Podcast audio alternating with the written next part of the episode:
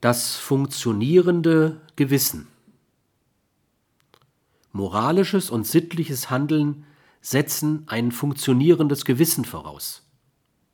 Ein funktionierendes Gewissen setzt charakterliche Dispositionen voraus, die man mit Aristoteles Tugenden nennen mag.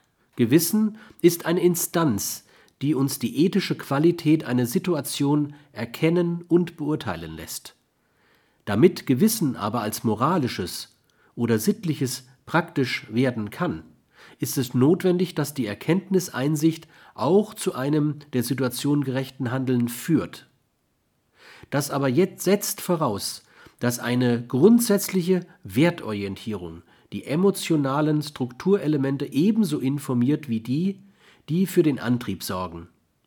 Die grundsätzliche Wertorientierung erfolgt an bestimmten Inhalten, die man auch Tugenden wie Gerechtigkeit, Betroffenheit, Menschlichkeit, Klugheit, Tapferkeit nennt.